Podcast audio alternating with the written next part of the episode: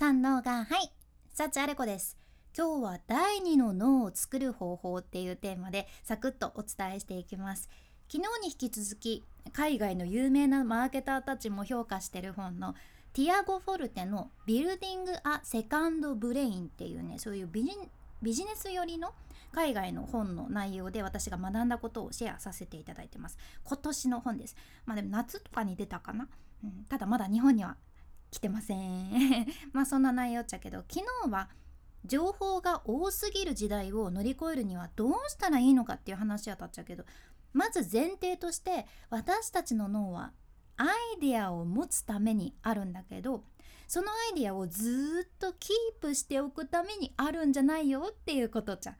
人間みんなランダムにいろんなことを思い出そう思い出そうとして脳のスペースを無駄に消費しちゃってるからそこをしっかり対策してあげる必要があるよね。でそういういろんなことを第二の脳としてメモアプリとか紙とかに書いておけばスケジュールとかやることリストとかもむやみやたらに入れ込んでうーんなんかもう分かんなくなるってわーって何だったっけってならずにもっとクリエイティブなことに脳を使えるようになるしリラックスして自分にとって本当に重要なことに脳を使えるようになるじゃん。やけんこれって本当にあなたのストレスレベルを下げることにもつながるんよねやけんこれは本当に心だから心と脳ってつながってるっていうけどここも本当に第二の脳を作ることで心の安らぎにもつながりますね。っていうことで第二の脳を作るポイント早速1つ目カレンダーと To Do リストを持つことこれが大切です 例えば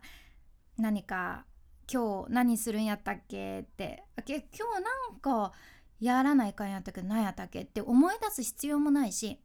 えーと、ちょっと待ってよ。スーパーには来ましたけれども何を買わなきゃいけなかったっけ？えっと卵と牛乳と。えなんかあともう一つなんかあったはずやけど洗剤。いやちょっと待って。洗剤はストック買ってたっけ？いやわからないとか。まあそういうのありますよね。でそういうのも思い出す必要もないということで私は買わなきゃいけないって思ったらもうその時にねパパってスマホにスマホに買い物リストとしてメモするようにしていて、まあ、それでだいぶストレスが減った気がするっちゃけど昨日お話した通りこういったメモっていうのは全部一箇所にまとめるのがいいっていうことじゃん。やけ私はね iPhone にあるメモアプリでもうそこに全部いろんなことをメモしとるよね。そのアプリで全部管理してる感じです。でさっきの買い物リストもそうやし何か本を読んで気に入った文章とかあとは友達と話してたりポッドキャスト聞いてたりしててあなんかそれ面白いなって思ったことをささってメモしたりで今日やる必要があることをパパってメモしたりいろいろメモしてるとまあねやっぱりランダムにはなっちゃうんやけど検索したらキーワード検索したら出てくるけんすっごく楽なんよねだからまあとにかくカレンダーと To Do リストここは特に人間にとって一番なんだろう無駄にあれ思い出そう何だったっけってなっちゃうところなのでここをしっかりリストとしてリストとしてというかデジタルに記録しておきましょうってことやですね。で2つ目自分の思考を記録するこれも第二の脳を作るためのポイントです。何でもいいけど先週ふとああこれいいなとか考えついたこととかそこまでなくてもなんか今ふと思ったこととかをメモしておくんですね。何でもいいっちゃけどわなんか今日電車に乗った前の人が不思議だった不思議だったっていうのね不思議だったとか なんかわかんないけどそういうことをささっとなんか気になったらメモしとくってことですね。でこれは私メディアの仕事してたからね本当にもうめちゃくちゃ活用していてずっと前からやってたんだけどとにかく何でも思いついたらメモしてね。それその時は別にそこまで何でもないんやけどなんかこれ役に立つかなって思いながらメモするんだけど後で例えば3ヶ月後とか半年とか1年後とかに何かのタイミングで見返した時にその時自分が必要なアイデアとバチンってあってねうまくいくとかよくあるじゃん。うわこれ今自分が作ってるコンテンツに使えるじゃんとかあこの言い回しで次の原稿書いてみようとか本当に仕事で使ってうまくいってたんですよ。でもこれその時に何でもない時にメモしてなきゃ出てこなかったはずじゃね。ただでさえ私記憶力ないけん。だから、まあ、ふと思ったことでもその後にさなってあれってなんか私なんか思った気がするんだったけどなんだっけっていうことないですか？私めちゃくちゃあるんよね。私なんかさっき思ったけど何だったっけってこのストレスさえも減らすためにメモをしておく。自分の思考を記録しましょう。はい。では3つ目。整理整頓です。私も、まあ、ランダムにね iPhone のメモアプリにいつも記録してるって話なんやけど整理整頓も大事っていうことなんですよ。私はもうこのここのポイントで作者が言ってることにハッとしたんやけどその整理整頓する時にねメモアプリとかのそのメモを整理整頓する時に例えば本を読んで気になった文章をメモする時にあこれ本読んで見つけた情報だからそのフォルダ名を本のメモとかあとポッドキャスト聞いてて名言出てきてあなんかそれメモしとこうってでどこに入れるかっていうとポッドキャストのメモとかねそういうその情報を見つけた場所で整理整頓やったらダメですよってことなんです。本で見つけた情報だから本のメモとかポッドキャストで見つけた情報だからポッドキャストのメモっていうタイトル付けはダメですよってことじゃん。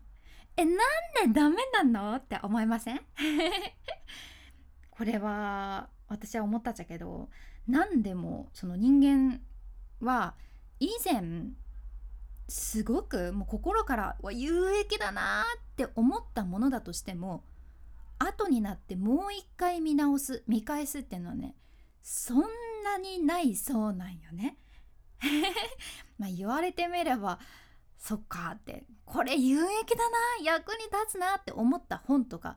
何回見返しましたかっていうことなんです。はあ、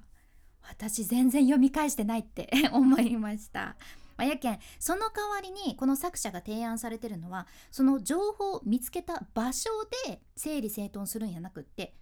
自分の行動の可能性によって整理するっていうのがいいらしいじゃんね。まあ、つまり今からメモするものを後で自分がどこで使う可能性があるのかどこでつか、えー、使う可能性があるのか。これを考えて整理整頓するのが大事じゃん。で例えば私やったらもうまさにこのね「 Building Second Brain」を読んだ時にうわこれポッドキャストで紹介できるな。ポッドキャストのネタとして使えるなって思ったからポッドキャストのメモに入れたんですよ。決して本のメモではないっていうことですね。ポッドキャストに使えるなと思ったからポッドキャストのメモ。あと他にもネット記事を読んでてあこれツイッターとかインスタに使えるなって思ったら SNS のメモに入れるってことです。ネット記事のメモではないっていうことやね。でこれね思い返してみれば昔で言うと私はまあアナログ人間やったけんノートにまとめよったんやけど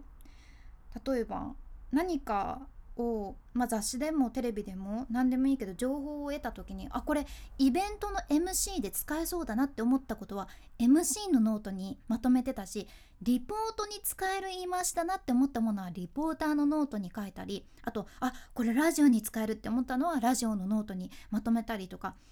やってたんです。やけん私ねそういえば使う場所ちゃんとどこで自分がこれから使うかなっていうその可能性の場所で分けてたんですよ。やったー。ちょそういえばっていう感じですね。でもそれを iPhone ですればいいのかって思ったんです。iPhone はねもうほんとランダムにメモして分けることできてなかったけ。んこれから私もこの方法で第二の脳を活用していこうと思ってます。はい今日のポイント。1つ目。カレンダーと To Do リストを持つ。2つ目。自分の思考を記録する。で3つ目。整理整頓ってことでした。今回の内容もちょっとでも参考になれば嬉しいです。今日みたいな海外の最新情報をこれからもシェアしていくけん聞き逃さないようにフォローもしくは無料のサブスク登録のボタンそちらがフォローボタンになってますのでポチッと今のうちに忘れずに押しておいてください。君に幸あれ。ではまた。博多弁の幸あれ子でした。